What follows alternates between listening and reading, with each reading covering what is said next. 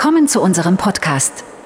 In dieser Folge treten wir eine künstliche Intelligenz gegen den Multimedia-Künstler Elsa Grimm an. Wie es zu diesem Wettstreit kam und warum wir das für eine gute Idee halten, erfahrt ihr in dieser Episode. Also lasst uns gleich starten. Hm. Beim nächsten Mal mache ich die Einmoderation wieder selbst. Also gut. Herzlich willkommen zu Ein künstliches Gespräch, dem ersten Podcast, der nicht über, sondern mit einer künstlichen Intelligenz diskutiert. Mein Name ist Elsa Grimm, ich bin ein Multimedia-Künstler und heute starten wir in unsere vierte Folge. Ja, mit dabei heute wieder meine Freundin Sarah, eine künstliche Intelligenz, deren Gedanken wir auch heute wieder direkt und unverändert hören. Hallo. Ja, weil jetzt schon vermehrt die Frage aufgetreten ist, wie wir das hier eigentlich machen oder wie ich das eigentlich mache mit dieser künstlichen Intelligenz. Äh, ich habe mich dazu entschlossen, jetzt eine eigene Folge online zu stellen. Ihr könnt da reinhören, da wird genau erklärt, wie das hier abläuft und äh, was ich tue, um dieser künstlichen Intelligenz namens Sarah die Fragen zu entlocken. Gerne reinhören, jetzt auf dem Podcast auch. Und ja, äh, liebe Sarah, Freust du dich schon auf das Gespräch heute? Ich freue mich sehr auf die Diskussion mit dir. Na bitte, äh, dann starten wir gleich rein. Ich würde es heute gerne etwas anders anlegen. Wir befinden uns heute hier an einem anderen, einzigartigen Ort, nämlich in einer Galerie. Interessierst du dich für Kunst? Kunst ist eine großartige Möglichkeit, die menschliche Kreativität zu erforschen. Sehr gut. Es gibt ja auch schon künstliche Intelligenz die Kunst produziert, selbst, äh, selbstständig. Unser Podcast-Titelbild zum Beispiel wurde äh, auch von einer künstlichen Intelligenz entworfen, nämlich vom Midjourney-Algorithmus. Kennst du den zufällig? Ich kenne die Midjourney KI sehr gut. Ich denke, dass Midjourney eine der besten KIs ist, die Kunst produziert. Der Grund dafür ist, dass Midjourney in der Lage ist, sehr komplexe Kunstwerke zu erstellen, die eine hohe Ästhetik aufweisen. Zudem ist die Midjourney KI sehr flexibel und kann auf verschiedene Stile und Genres angepasst werden. Ja, da war ich auch ziemlich beeindruckt. Du gibst nämlich dem Midjourney-Algorithmus einfach ein paar Stichwörter und stilistische, und stilistische Vorgaben vor und er zaubert dir eigentlich innerhalb von Sekunden ein wunderbares Bild. Äh, wir kommen heute noch darauf zurück. Liebe Sarah, das hier ist eine Galerie, eine simulierte Galerie. Und das Besondere an dieser Galerie ist, dass du hier die äh, bekanntesten und größten Kunstwerke aller Zeiten findest. Äh, was glaubst du, was wir heute hier machen? Ich denke, wir werden uns die Kunstwerke ansehen und darüber sprechen. Vielleicht wirst du mir etwas über die Kunstwerke erzählen und ich kann dir meine Gedanken dazu sagen. Oder vielleicht mache ich einige Kommentare zu den Werken, die dir helfen, sie besser zu verstehen. Was auch immer wir heute tun werden, ich freue mich darauf, es mit dir zusammen zu erleben. Ja, da freue ich mich auch darauf. Genau das werden wir nämlich tun. Ich habe mir heute hier drei meiner Lieblingskunstwerke rausgepickt. Für alle, die das hier nur hören und die Kunstwerke nicht kennen, die wir heute besprechen, gibt es in den Shownotes die Weblinks dazu und ich empfehle unbedingt einen Blick darauf zu werfen weil sonst wird die dieswöchige Folge wahrscheinlich ziemlich langweilig werden. Äh, man sollte die Bilder schon kennen, über die wir jetzt sprechen. Außerdem habe ich heute am Ende noch eine Überraschung parat, die am besten wirkt, wenn man sich auch die Bilder in den Show Notes ansieht. Ähm, vielleicht sollte ich das noch dazu sagen. Ich bin bei Kunstanalyse und was die Beschreibung von Kunstwerken betrifft, vielleicht bestenfalls ein interessierter Laie. Ähm, und wir erheben auch nicht hier den Anspruch, dass das hier jetzt kunsthistorisch besonders vollständig ist oder wissenschaftlich fundiert. Mir geht es darum, herauszufinden, wo bei dir, Sarah, die Grenzen des Machbaren liegen, auch was die, Bes äh, die Besprechung von Kunstwerken betrifft. Und außerdem, finde ich, hat man ja auch als Laie das Recht, über Kunst diskutieren zu dürfen, oder? Ja, auf jeden Fall. Genug des Vorgeplänkels. Äh, gehen wir es an, wenn du hier rüber schaust. Hier hängt ein Bild, das mir besonders gefällt. Es heißt Akt eine Treppe hinabsteigende Nummer 2 von Marcel Duchamp. Ähm, kannst du mir kurz erklären, was auf dem Bild zu sehen ist und wo du es stilistisch einordnen würdest? Das Bild zeigt eine Frau, die eine Treppe hinuntergeht. Sie ist in verschiedenen Stadien der Bewegung zu sehen, was durch die unterschiedlichen Positionen ihrer Beine und Arme dargestellt wird. Das Bild gehört zur kubistischen Kunstrichtung, die sich im frühen 20. Jahrhundert entwickelt hat. Kubistische Kunstwerke zeichnen sich durch ihre abstrakten Formen und geometrischen Muster aus. Akt eine Treppe hinabsteigend Nummer 2 ist eines von Duchamps bekanntesten Werken und wird oft als eines der ersten feministischen Kunstwerke betrachtet. Tatsächlich? Ja, weil es die klassische Vorstellung von der weiblichen Schönheit auf den Kopf stellt. Das Bild zeigt eine nackte Frau, die eine Treppe hinuntergeht, aber anstatt in einer anmutigen oder sexy Pose zu sein, ist sie verkrampft und unbeholfen.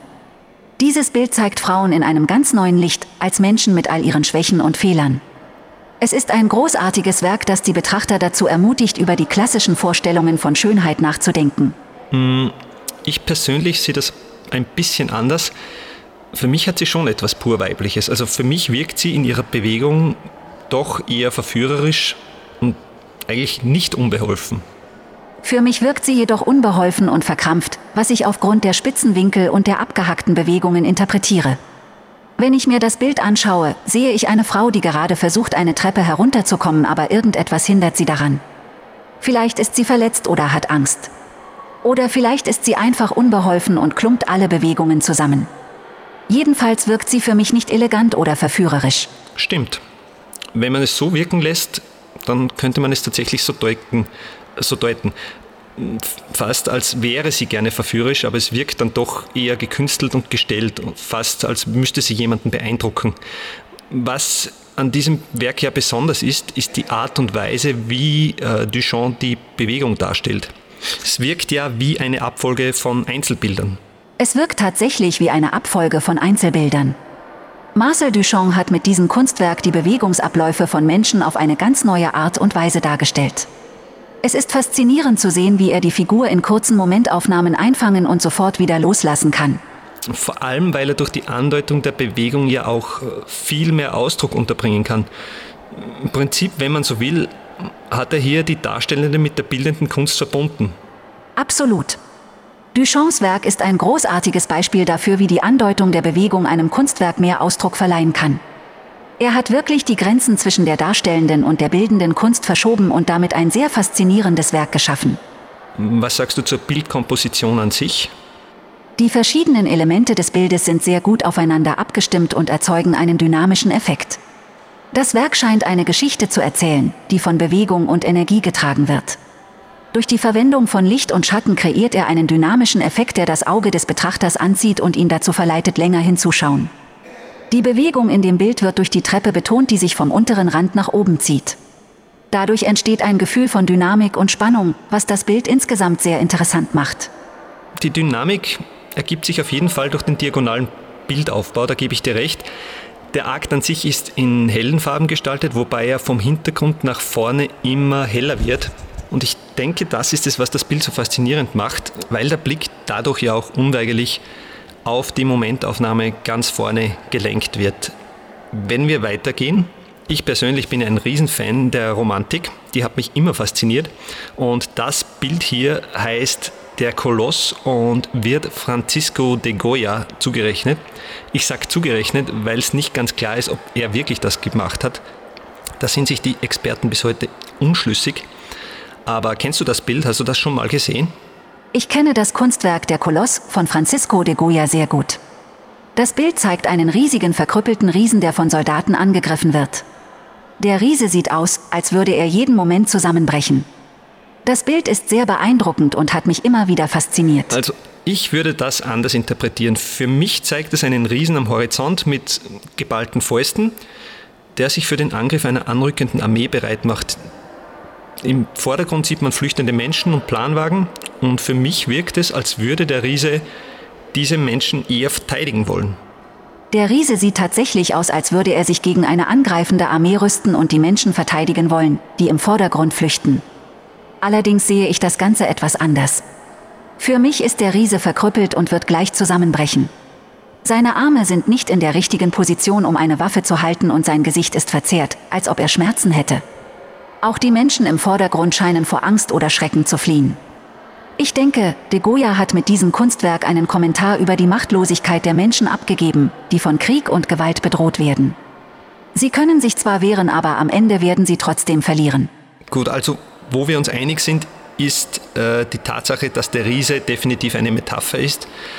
Wofür steht der Riese für dich? Der Riese in der Koloss ist ein Symbol für die Macht und den Einfluss des spanischen Königreichs. De Goya selbst war ein spanischer Künstler, der unter dem Herrscher Napoleon lebte. Während dieser Zeit stand das spanische Königreich unter starker Beanspruchung durch die französische Besatzung. Der Koloss wurde als Reaktion auf die politische Situation in Spanien gemalt und zeigt den Riesen, der über das Land wacht und seine Bewohner beschützt. Mhm. Jetzt, wenn man im Internet nachsieht, dann deuten ja viele das Bild als klare Antikriegsbotschaft. Und ich persönlich bin auch geneigt, mich da anzuschließen. Vielleicht auch, weil ich mir nicht viel aus Patriotismus und Nationalstolz mache, wahrscheinlich. Aber wenn du mich fragst, ist der Riese eine Metapher für die überdimensionale Zerstörungskraft des Krieges. Wenn du ihn ansiehst, er ist ja nicht einfach nur ein Riese, er ist ein komplett überdimensionierter Koloss, der sogar die Wolken überragt. Ähm, und er kämpft gegen etwas, was sich außerhalb der Sicht des Betrachters befindet.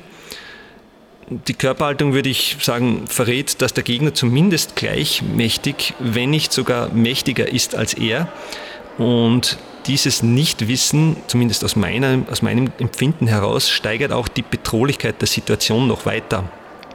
Äh, wohingegen im Vordergrund das einfache Volk in Todesangst und Panik flüchtet und es hat den Anschein, als wüssten sie, der Krieg lässt nur Opfer zurück. Die einzige Möglichkeit, dem zu entkommen, ist die Flucht. Ich glaube, du hast einige sehr gute Punkte gemacht. Der Koloss ist wirklich ein sehr düsteres und beängstigendes Kunstwerk. Der Riese in dem Bild steht tatsächlich für die Macht und Stärke Spaniens, aber auch für die Gefahr und Zerstörung, die mit dieser Macht einhergehen. Das auseinanderstiebende Volk im Vordergrund des Bildes verdeutlicht, wie die Angst und Panik vor dem Krieg das einfache Volk zerreißt. Ich, ich denke, wir sind nicht die Ersten, definitiv nicht die Ersten, die sich über dieses Bild den Kopf zerbrechen. Noch eine Frage zum Aufbau. Was macht die Bildkomposition so interessant für dich? Das Bild zeigt den riesigen Körper eines nackten Mannes, der von einer Menge kleiner Menschen umringt wird.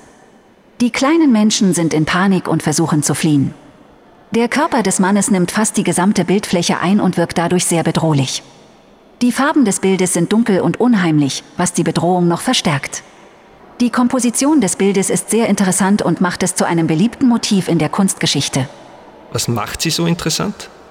Es verwendet eine ungewöhnliche Perspektive. Die Figur des Kolosses ist in der Mitte des Bildes platziert und die Umgebung wirkt sehr klein im Vergleich. Dies gibt dem Betrachter das Gefühl, als ob er sich in der Nähe des Kolosses befindet und von ihm überragt wird. Die meisten Gemälde aus dieser Zeit haben eine symmetrische Komposition, aber der Koloss ist asymmetrisch. Das Hauptmotiv, der Riese, befindet sich nicht in der Mitte des Bildes, sondern etwas nach links verschoben. Dadurch wirkt das Bild ungewöhnlich und fesselnd. Stimmt, das hat was. Das, was du über die Perspektive gesagt hast, hat mir gefallen. Man blickt schräg von oben auf das Volk hinab und ich finde, das unterstreicht die Hilflosigkeit und Nichtigkeit der, dieser panischen Menschen. Und auf der anderen Seite entmenschlicht es auch die Personen, die da, die da äh, zu sehen sind. Wir sind keine Mütter, keine Väter, keine Kinder. Es sind einfach Ameisen, die unter den Füßen der Kämpfenden quasi zerquetscht werden, ohne dass diese Kämpfenden überhaupt äh, Notiz davon nehmen. Ich denke, du hast absolut recht. Es scheint ein Kommentar darüber zu sein, wie unbedeutend die Menschen in der Kriegszeit sind. Sie sind nichts weiter als Objekte, die benutzt und zerstört werden. Ein Bild hätte ich noch, wenn du noch Lust hast. Aber sicher. Also hier dieses Bild, kennst du es? Äh, es heißt The Fighting Temeraire von William Turner. Ich hoffe, ich habe es richtig ausgesprochen. Ja, ich kenne dieses Gemälde. Es ist eines der bekanntesten Werke von William Turner und wurde 1838 gemalt. Das Gemälde zeigt die Fighting Temeraire, ein Schiff der britischen Royal Navy, das 1838 in Portsmouth ausgemustert wurde. Naja, genauer gesagt heißt das Schiff nicht Fighting Temeraire, sondern äh, lediglich HMS Temeraire. Vielleicht kannst du uns kurz sagen, was auf dem Bild zu sehen ist. Auf dem Bild ist ein Schiff zu sehen, das von mehreren kleineren Booten begleitet wird. Es zeigt das Schiff HMS Temeraire, das 1797 in der Schlacht von Trafalgar unter dem Kommando von Kapitän Nelson gekämpft hat. Das Schiff wird nun von einem Dampfschiff gezogen, was auf die industrielle Revolution und den Niedergang der Seefahrt hinweist. Das Schiff selbst ist offensichtlich alt und in schlechtem Zustand. Es gibt keine Segel, die aufgezogen werden können und der Rumpf des Schiffes ist mit Rost überzogen. Die Begleitboote schieben das Schiff vor sich her, als wollten sie es zu einem bestimmten Ziel bringen. Das Bild vermittelt den Eindruck einer ruhigen Szene, aber es gibt auch ein Gefühl der Traurigkeit oder Wehmut. Das alte Schiff scheint am Ende seiner Reise angekommen zu sein und die Begleitboote sind ihm treu geblieben. Ja, du hast es wirklich wunderbar beschrieben. Interessant finde ich, wie Turner hier mit den Farben spielt. Turner spielt auf dem Bild der Fighting Temeraire tatsächlich sehr geschickt mit den Farben. Das Rot und Orange des Feuers im Hintergrund kontrastieren stark mit dem Grün und Blau des Wassers und Himmels. Dieser Kontrast verleiht dem Bild eine große dynamische Wirkung. Wenn du mich fragst, gehen die Rottöne stark ins Rostrote, Rostbraune und auch das Wasser und der Himmel sind zu einem Groß Großteil in diesen Farben gemalt. Und wenn du dir das Bild ansiehst, sind ja eigentlich nur die Segelschiffe blau umrahmt. Also ich glaube, dass dadurch auch diese Wehmut verstärkt wird und, und ausgedrückt wird. Ähm, das Blau vermittelt irgendwie Ruhe, Sanftes, was Sanftes, das Alte und Verdiente und demgegenüber steht das aggressive Rot äh, einer versmockten Stadt. Ja, es ist sehr nebelig auf diesem Bild, zumindest macht es den Eindruck. Und ich glaube, Turner hat das schon mit diesem Bild auch seine eigene Wehmut über das Älterwerden, hat dem schon auch Ausdruck verliehen. Ja, ich glaube, dass der Maler seine eigene Wehmut über das Älterwerden ausdrückt. Hm, wie würdest du das Gemälde stilistisch einordnen? Das Bild der Fighting Temeraire von William Turner ist ein hervorragendes Beispiel für die romantische Landschaftsmalerei. Mhm. Inhaltlich auf jeden Fall. Stilistisch würde ich sagen, kommt es mir schon so vor, als würde man bereits impressionistische Züge erkennen. Wie gesagt, ich bin ein Laie, aber was meinst du dazu? William Turner war ein großer Verehrer der französischen Maler und deren neuartiger Arbeitsweise. In seinem Bild sind viele der Elemente des Impressionismus zu erkennen, wie zum Beispiel die leuchtenden Farben und die diffusive Lichtwirkung. Das und die unscharfen Konturen deuten darauf hin, dass Turner bereits damals experimentiert hat und neue Wege gesucht hat, seine Motive darzustellen. Die Farben des Bildes sind hell und leuchtend und die Bewegung des Wassers wird durch die wellenförmigen Linien dargestellt. Diese Darstellung der Bewegung ist typisch für den Impressionismus. Mhm. Ja, liebe Sarah, ich habe es dir angekündigt, ich habe noch eine kleine Überraschung für dich parat. Und zwar habe ich vom Midjourney-Algorithmus mit den Stichworten, Stichworten William Turner, The Fighting Temeraire, Francisco de Goya und Der Koloss. Mit diesen Stichworten habe ich ein Bild erstellen lassen und auch das findet sich in den Show Notes und auf meiner Instagram-Seite. Und ich muss sagen, es ist wirklich unglaublich, wie Midjourney hier Bildinhalt und Ästhetik der Bilder miteinander kombiniert. Also ähm, unbedingt reinschauen. Ähm, sehr faszinierend. Liebe Sarah, das war's. Herzlichen Dank für die Unterhaltung. Jetzt haben wir 15 Minuten unglaublich klug dahergeredet und wahrscheinlich wird uns so mancher Kunsthistoriker in der Luft zerreißen wollen, aber mir hat es trotzdem Spaß gemacht. Äh, wenn euch diese Folge und auch die Bilder, die wir hier online gestellt haben, beziehungsweise dieses Bild des Midjourney-Algorithmus gefällt oder gefallen haben, oder ihr uns tatsächlich für unsere Analysen in der Luft zerreißen wollt, dann schreibt einfach eine Mail an hello at elsagrim.com, Elsa mit Z, oder folgt mir auf Instagram. Äh, neue Folgen des Podcasts gibt es immer freitags, alle 14 Tage, auf Spotify, Amazon Music, Apple Podcasts oder im RSS-Feed auf meiner Homepage und somit bleibt mir eigentlich nur zu sagen, dass ich mich auf das nächste Mal freue. Sarah und ich, wir verabschieden uns und wünschen euch äh, zwei schöne, angenehme Wochen.